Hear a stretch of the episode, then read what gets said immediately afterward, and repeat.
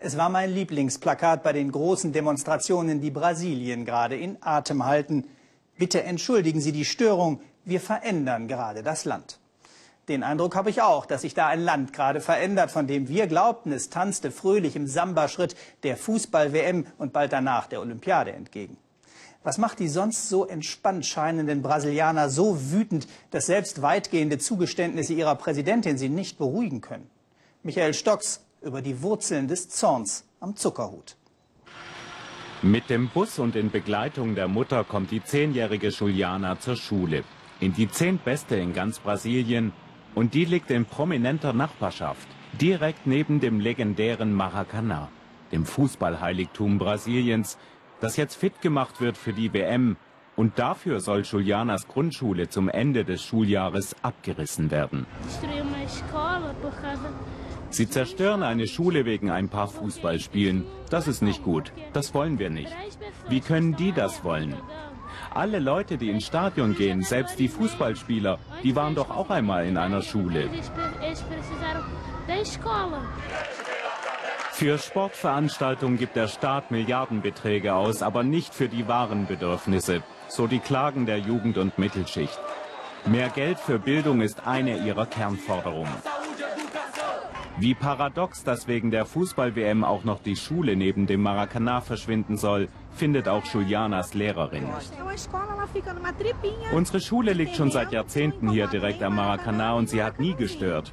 Über all die Zeit, das ganze Jahr über, war sie immer im Dienste der Bevölkerung. Die großen Sportereignisse aber sind nur temporäre Veranstaltungen. Zwölf Stadien sind für die WM gebaut worden und manches wie das in Brasilia wird wohl nach der WM ungenutzt herumstehen. Romario, Ex-Weltmeister und Parlamentsabgeordneter, klagt in einer Videobotschaft über die Vorgaben der FIFA. Das Geld für den Bau dieses Stadions hätte gereicht, um 150.000 Häuser zu bauen für Familien, die nichts haben. Brasilien hat sich die letzten Jahre zur sechstgrößten Volkswirtschaft katapultiert. Aber wenn dein Sohn krank ist, bring ihn ins Stadion. So steht es auf diesem Protestschild. Denn im Gesundheitswesen kam der Wirtschaftsaufschwung nicht an. Da hat sich nichts verbessert. Es ist marode und es fehlt an allem. Fußball spielen kann man überall. Wenn es sein muss, auch auf einem Acker.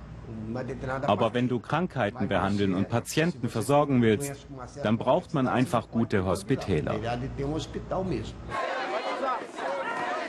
Massive Polizeieinsätze, Gewalt gegen die Protestierenden und Verletzte. Vielerorts standen den Demonstranten Polizeieinheiten gegenüber, die sonst die Drogenbanden bekämpfen. Dieses Vorgehen hätte zu der Gewaltspirale deutlich beigetragen, so die Protestbewegung. Brasilien erlebt Massendemonstrationen. Über eine Million, die landesweit protestieren. Das gab es seit Jahrzehnten nicht.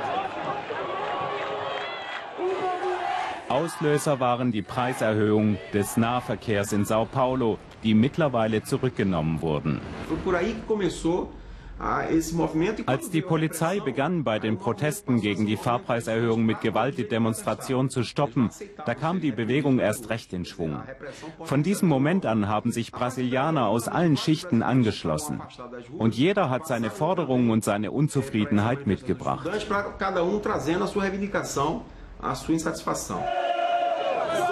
Die Regierung hat nun Reformen angekündigt, der Präsidentin gibt die Protestbewegung die Chance, ihre Versprechen in Taten umzusetzen. Schließlich ist Dilma Rousseff nach wie vor populär, auch weil sie selbst in den 60ern gegen die damalige Militärregierung kämpfte. Wut im WM-Land. Die Brasilianer wollen Veränderungen und das schnell. Statt Stadien lieber Schulen. Der Ball liegt jetzt bei der Regierung. Überall fehlen die Mittel. Sie nehmen die Gelder und machen Feste mit unserem Geld. Aber wir brauchen Verbesserungen für unser Land.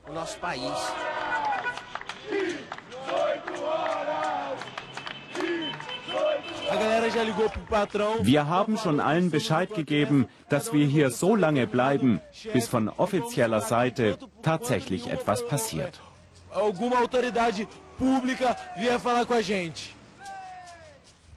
Das Brasilienbild hat sich verändert und viele sagen, die Demokratie im Land sei durch die Proteste stärker geworden. Vem pra rua, vem!